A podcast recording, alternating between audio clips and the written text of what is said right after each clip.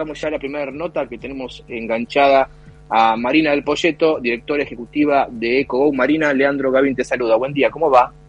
¿Qué tal? Buen día, ¿cómo estás? Bien, bien, Marina, gracias por atendernos. ¿eh? Em, qué número tiene ustedes en la consultora del dato de inflación del mes pasado, ahora ya de noviembre? Nosotros estamos algo arriba del 6, pero trascendió que va a dar abajo de 6. Eh, claro. Usamos la misma medición desde el principio, bueno, desde el año no, desde 2000, desde 2008 tenemos una metodología de medición, usamos siempre la misma y la verdad que en los últimos, diría que tres meses, eh, venimos con un sesgo un poco arriba del dato, cosa que no, que no nos venía pasando. Mm. Pero, pero bueno, digo, nosotros no, no somos el INDEC, digo, somos una, una consultora con una metodología, digamos, este, fija, si querés. A usted le da entonces más, más, más cerca de 6 que del 52255 que viene hablando el gobierno, que viene diciendo el gobierno que le parece que va a dar ese dato. Igual es raro en Argentina, no, está no está terminado y ya los funcionarios empiezan a adelantar el dato de inflación. Bueno, cuando es malo para atajarse, cuando es muy malo para atajarse y cuando por irse un poquito mejor de lo que se estimaba para empezar a generar expectativas. Eh, exacto, sí. Sí, o sea, la verdad es que el dato se, se discute durante todo el mes, antes de empezar el mes. O sea, ahora publicamos el dato y vamos a empezar a discutir el de diciembre. Claro. Eh, pero sí, o sea, si vos mirás la dinámica inflacionaria, el 7.4 fue el julio, 7 te dio agosto, 6.2 te dio septiembre, 6.3 te dio octubre, y si este mes este, está levemente abajo de 6, bueno, digo, estás viendo una desaceleración en el ritmo de inflación y eventualmente eso te permitiría aflojar un poco el ritmo de devaluación, intentando que la, dinámica inflacionaria empiece a, bajar un cambio o que por lo menos los acuerdos de precios que está fijando eh, se, te sostengan este, al menos hasta que hasta hasta que no digamos hasta que lo fijaste o sea hasta principios del, próximo trimestre. Pero todo parche no digo todo muy muy atado con el hambre claro ahí por eso eh, Marina digamos el, gobierno puede quizás muestra no aparte yo al principio hablaba no hay algunos sectores con los cuales ha tenido este algún acuerdo de precios o, precios congelados como como textiles que han aumentado muy por encima de la inflación. Entonces bueno eh, por ahí es más fácil cuando te sentás con un sector que vos le decís, mira, vos aumentaste 120% cuando la inflación esté mucho menos que esto, bancame tres meses eh, o dos meses, o lo que el tiempo que sea, y después volvemos a hablar. Entonces, bueno, ya se armaron un colchoncito, digamos, este claramente este, que, te permite hacer un poco de política, ¿no? Y sobre todo si les das acceso al mercado cambiario, ¿no? Digo, si les das acceso al tipo de cambio oficial a 175 pesos, bueno, digo, les estás dando algo de certidumbre respecto al costo de reposición, eh, que es lo que de alguna forma te, te, disparó los precios de los bienes eh, en los últimos, no digamos, desde, desde el arranque del gobierno. Ahora, la pregunta es si les vas a poder cumplir con la promesa del acceso al mercado cambiario. Eh, y si les vas a poder cumplir con la promesa de que el ritmo de devaluación del tipo de cambio oficial se va a desacelerar, que es un poco lo que está detrás del acuerdo, por lo menos con las petroleras. O sea, es todo un juego muy, muy endeble. Y como vos dijiste al principio, la consolidación fiscal que estás empezando a ver está en gran medida basada en la propia aceleración de la inflación, que te mejora la recaudación y te licúa el gasto. Si fueras muy exitoso en bajar la inflación a los niveles que decís que la querés bajar, la verdad es que la consolidación fiscal no se te va a sostener. Eh, entonces, objetivamente, si querés este, encarar un, programa para bajar la inflación, requerís algo mucho más integral que los parches que estás poniendo. Pero convengamos que está ganando tiempo, o sea que, de alguna forma con este esquema de negociar el acceso al mercado cambiario, eh, bueno, empieza a ganar tiempo este, y bueno, van cuatro meses. ¿Qué, estimación tienen ustedes en la consultora de inflación para el año que viene? Porque, digamos, está todo el debate. El único que piensa que va a ser 60 me parece que es este, Massa y Rubinstein. El resto del mercado tiene números mucho más altos, pero algunos tienen números muy altos porque estiman también que va a ser inexorable a un saltito cambiario, una devaluación o algún tipo de retoque en este esquema de parche que tiene el gobierno. Eh, ¿Ustedes qué están viendo para, para el año que viene? Lo primero que te diría es que 60 no, no, no es un número viable, o sea, te diría que casi que imposible que la inflación baje el próximo año, principalmente porque, de nuevo, porque la, la, consolidación fiscal requiere de que la inflación se mantenga o se acelere. Si baja te un problema. Pero en segundo lugar, porque estás con un compromiso con el fondo donde las variables nominales no se te pueden atrasar con la inflación. Con lo cual es poco probable que vos puedas bajar significativamente el ritmo de devaluación del tipo de cambio oficial para que la inflación se desacelere el próximo año. Y si lo haces, bueno, vas a generar un, grado de atraso cambiario que, que creería yo que tiene pocos efectos reales y tiene serios riesgos desde el punto de vista de la dinámica de la, de la no digamos de la brecha cambiaria y el impacto de la brecha cambiaria sobre la inflación. Eh, a esto suman el, el, hecho de que es un año electoral, es un año electoral, digamos, con una transición eh, que a priori luce que no va a estar cooperativa.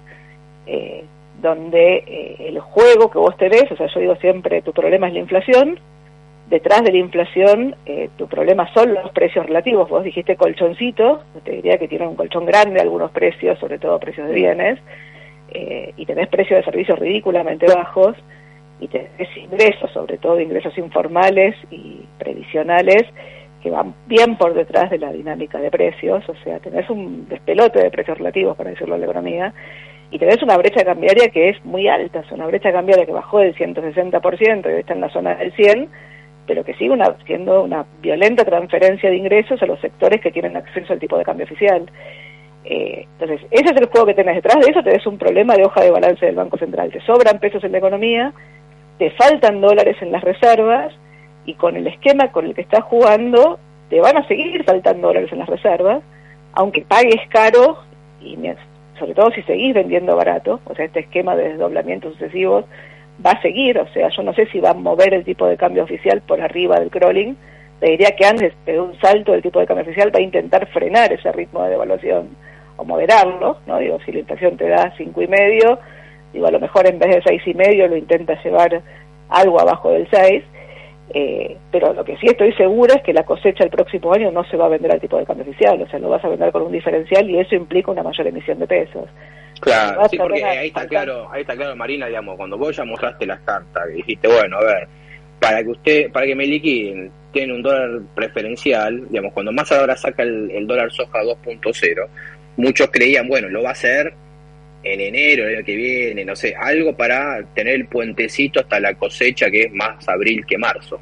Lo tuvo que, adelantar porque el central venía perdiendo dólares todos los días, entonces vio que no llegaba ni siquiera para el año que viene para estirar ese puentecito. Bueno, ahora, cualquier, cualquier momento que vos, alguien, vos necesites que alguien te liquide, le vas a tener que inventar un dólar, un tipo de cambio este, más beneficioso que el oficial, porque aparte está atrasadísimo, o no sé vos qué número tenés, pero hay hay gente que te habla entre el 25 y el 30% de atraso cambiario. Eh, y lo cierto es que. 50, 55 pesos.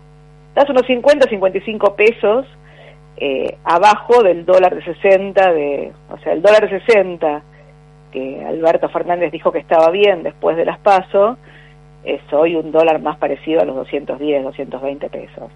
Ahora, eh, el problema, insisto, no es solamente el atraso cambiario, sino que tu principal problema es la brecha. Hoy tienes un subsidio directo de la exportación a la importación, la mitad de las importaciones son subsidio, ¿no? con una brecha cambiaria del 100%, estás hablando de 40 mil millones que son 8 puntos del producto, que es lo que gasta el país en jubilaciones y es casi tres veces el número de subsidios. O sea, el esquema es muy perverso. Eh, eh, entonces, la exportación, subsidiada por el mercado doméstico, eh, empresas exportadoras que pierden plata y que compensan con un mercado doméstico donde tenés, si querés, colchón en los precios. Ahora yo te digo, tenés colchón en los precios, pero la verdad que tenés una enorme incertidumbre sobre el costo de reposición y con esa incertidumbre sobre el costo de reposición, la verdad es que lo único que no puedes hacer es descapitalizarte. Con lo cual los precios los fijas arriba si te equivocaste y la demanda no te convalida, encontrás mecanismos de descuentos, de ofertas, dos por uno, este, descuento en la línea de caja, o sea, siempre tenés mecanismos como para regular la demanda si te equivocaste demasiado con el precio, pero lo que son los precios de lista, que son los que están reflejados dentro de los índices, bueno, la dinámica de alguna forma sigue de largo. Entonces, el esquema es, si querés, perverso, digo, la inflación el año que viene probablemente termina arriba de la de este año. ¿Cuánto arriba? Bueno, va a depender de, lo que vos mencionabas antes, de qué pase con el mercado de bonos, eh, de cómo el Banco Central, eh, de, cuál sea la intervención del Banco Central en ese mercado de bonos y la emisión de pesos por ese mercado de bonos, eh, y sobre todo, digamos, de cuál sea la expectativa que vos tengas en la medida que te acerques a la próxima gestión respecto a los contratos en pesos. Digo, si hay contratos en pesos que te permiten pasar de una, de una gestión a la próxima, bueno, la verdad que lo que te va a cubrir es el dólar oficial, que fue lo que te pasó en 2015. Si hay incertidumbre sobre esos contratos de pesos, que es lo que empieza a aparecer, por eso se te rompe el mercado de bonos, como se te rompió, bueno, entonces digo, la, la, cobertura es la brecha. En el medio, eh, bueno, digo, seguís transitando meses, este, el, masa la va llevando, eh, todo muy acuerdista, o sea, los pesos están en la economía, va a haber más pesos en la economía, pero los pesos por ahora están de alguna forma devengando tasa de interés y carry. El tipo de cambio marginal hoy está eh, 100 pesos abajo de lo que valía en julio, a precios mm. constantes. Estás 30 pesos arriba del mínimo que tuviste en julio de 2021 y estás 200 pesos abajo del pico de octubre de 2020. Entonces, bueno, digo, año electoral, año con incertidumbre, debería haber un esquema de cooperación. Yo lo que digo siempre es, vos podés tener un esquema de represión financiera que te dure mucho tiempo. Digo, hay esquemas de represión financiera que duran años. Eh, a mí no me gustan, pero digo, pero pueden durar. Lo que para durar tiene que continuar ese esquema de represión financiera. Entonces, si tu balance del Banco Central le sobran pesos y le faltan dólares, y le van a sobrar más pesos y le van a faltar más dólares, y no hay un acuerdo político en esa transición, no sabemos acuerdo político entre quiénes, porque todavía no está cerrado el juego electoral. Bueno, digo, la verdad que va a un año de incertidumbre donde probablemente la válvula de escape sea la brecha, y si la válvula de escape es la brecha, probablemente la dinámica inflacionaria vaya para arriba y no para abajo. Entonces, estás en un año complejo, digo, va a depender de dos cosas. Una es de la tasa de interés, o sea, la creación de pesos por los esquemas diferenciales de dólar eh, aumentar los pesos, pero lo que te aumenta pesos fundamentalmente es la tasa de interés. Y el segundo es qué es lo que te pasa con los pesos gratis que hay en la economía, hoy todavía son un montón entre lo que es el circulante y lo que son los depósitos gratis dentro del sistema financiero, hay cerca de 8 puntos de productos que son pesos gratis pero bueno, pero esos pesos gratis, digo, tienden a, a, reducirse frente a la suba en la tasa. Entonces va a depender de la demanda de pesos y fundamentalmente va a depender del otro lado de, bueno, de, de, cómo el gobierno vaya manejando esa demanda de pesos con la tasa de interés. O sea, el esquema debería ser cooperativo, pero luce que es poco probable que sea cooperativo. Eh, Marina, la última, ¿cómo, ¿cómo ves otro, otro aspecto que claramente también te va a pegar en el tema fiscal? Eh, perdón, el tema este, monetario y de inflación que la cuestión fiscal, ¿no? Porque el gobierno viene atajándose diciendo, bueno, este, el año que viene, eh, citando a, a Rubite, ¿no? No va a costar uno y la mitad del otro el, la meta fiscal con el fondo, este, es un año electoral, no van a venir a pedir más plata, ya todo lo que conocemos. Este esquema agarra ahí, si vos tenés un mínimo ajuste fiscal, yo al principio de la charla este, la presentación este, decía, de Massa sube el, gasto menos que la inflación, pero tampoco está haciendo un ajuste nominal ni nada por el estilo, o sea, no, no, no, están, no están yendo al ajuste fiscal que la Argentina quizá necesitaría para que la inflación sea menor al 100, como tenés ahora. Este, ¿Qué pasa si en el año electoral al, a, a, Massa se le complica por presiones políticas? Me imagino que, no sé si Cristina jugará, pero alguien de su, de su espacio va a querer jugar, alguien va a querer meter plata, un poquito más de plata, este, para no tener este, tan pocas chances electorales, digamos. Puede sufrir la, situación fiscal y por ende, en medio de todos estos desequilibrios que venimos contando, monetario este, y demás, este, termine siendo más brecha y más inflación al final del día? A ver, vos tenés tres, sería cuatro fuentes de emisión de pesos. Una es el desequilibrio fiscal, que en el contexto donde estás con el mercado de bonos rotos termina siendo financiamiento monetario. El año que viene vos te comprometiste a 1,9 puntos del producto, que eso es algo así como 4 billones de pesos el año que viene. La segunda fuente de emisión es el, dólar diferencial que vos hagas. Si vos emitís el 40% de... Si el 40% de las exportaciones se, se, se, venden a un dólar 40% más caro, se estás emitiendo algo parecido, unos 3 y pico billones de pesos adicionales Después tenés la compra de dólares que vos tengas que hacer para pagar afuera. Ahí vos tenés que comprar algo así como 8 mil millones de dólares, sin contar aumentos en las reservas, eh, para pagarle a los vencimientos netos del fondo, los vencimientos con privados, lo que necesita el sector privado para pagar deuda y lo que necesitan las provincias. Eh, esos son 2 billones de pesos adicionales. No digo, ahora, insisto, las dos fuentes de, emisión de pesos que tenés, una es la tasa de interés, o sea, hoy tenés pasivos remunerados por 9 billones de pesos, con una tasa de interés del 100%. O sea, tenés 9 billones de pesos adicionales. Si la tasa de interés se mantiene en estos niveles. Si querés por una tasa de interés por arriba de la inflación, ese número te escala y te escala mucho más rápido que los otros. Y la otra fuente es, bueno, ¿cuántos pesos gratis te absorbe la economía? Porque hay un aumento en la demanda de pesos nominal. Ahora, este año, insisto, los pesos gratis te crecen por debajo de la inflación.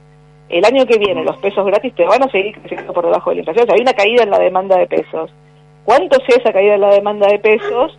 Bueno, va a depender de cuántos pesos vos tengas que retirar de Y en el medio, la otra fuente que es de emisión de pesos, pero en principio no te cambia la deuda, sino que cambia la composición de la deuda, es cuántos bonos tenga que comprar el Banco Central, emitir los pesos, los pesos irían a los bancos, los bancos comprarían el instrumento de esterilización, lo que pasa que en el medio, esos pesos que están dando vuelta en la economía, se te pegan una vuelta por la brecha.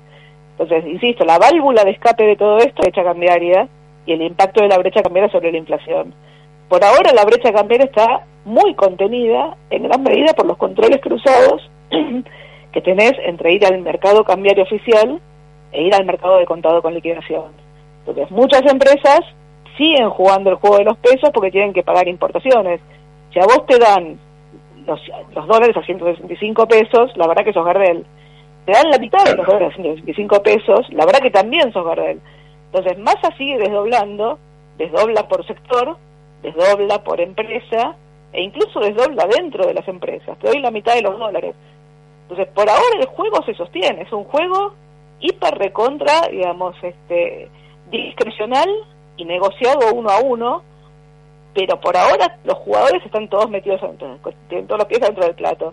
Por eso, el principal, la principal discusión que vos tenés en el cambio a la próxima administración es cómo esa próxima administración decide un programa de política económica que va a tener que ver con mantener el cepo o ir reduciendo el cepo, eliminarlo no lo vas a poder eliminar completamente, pero si vos querés ir reduciendo los controles de capitales, que es lo que tenés que hacer para reducir este esquema tan perverso que tenés de brecha cambiar en estos niveles, bueno, va a tener que tener una combinación de licuación de los pesos o de reestructuración de esos pesos.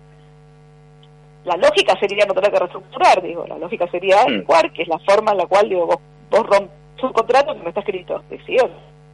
Pues permanente del gasto y de todo, digo, te lleva a caminos desconocidos. Hoy estás con una inflación del 100% anual o sea, con esta tasa de inflación vos no vas a crecer. Entonces, la dinámica el año que viene, si querés, es perversa. Ahora, al mismo tiempo, yo un poco me, río de mí misma, porque digo, vengo pronosticando un apocalipsis haciendo los números que no termina nunca de llegar.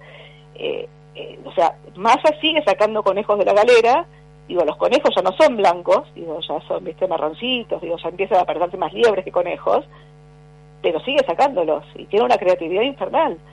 Eh, eh, entonces, no, si el esquema de represión financiera se sostiene, la verdad que esto puede seguir de largo. Eh, es perverso y por ahí la nominalidad es más alta. Lo que no podés es tener un esquema de represión financiera y quitar la represión financiera sin un programa de estabilización o sin avisorar el programa de estabilización. Entonces, en el medio te ves un gobierno que quiere patearle la pelota al que viene lo que viene, dice, otra vez no me la van a tirar, digamos, este, la bomba que no explotó. Hagamos que la herencia no sea asintomática. Dice, la pelota en el aire no te va a quedar. Dice, la pelota en el aire cae. Y es probable que caiga de este lado de la gestión y que caiga también del otro. O sea, en el fondo vos lo que requerís es políticas económicas de un país, digo, ¿no? De un gobierno del otro. Pero vos no podés pasar sistemáticamente de represión financiera a libertad económica, represión financiera a libertad económica, porque terminar rompiendo todos los contratos los de dólares en 2019 y los de pesos ahora, o sea, este, es, es, perverso. Clarísimo. Marina Dalpoyeto, directora ejecutiva de Cubou, muchísimas gracias por la charla y te mando un fuerte abrazo. Igualmente, bien. Pablo y a la bolsa para lucirse en su próxima reunión de negocios.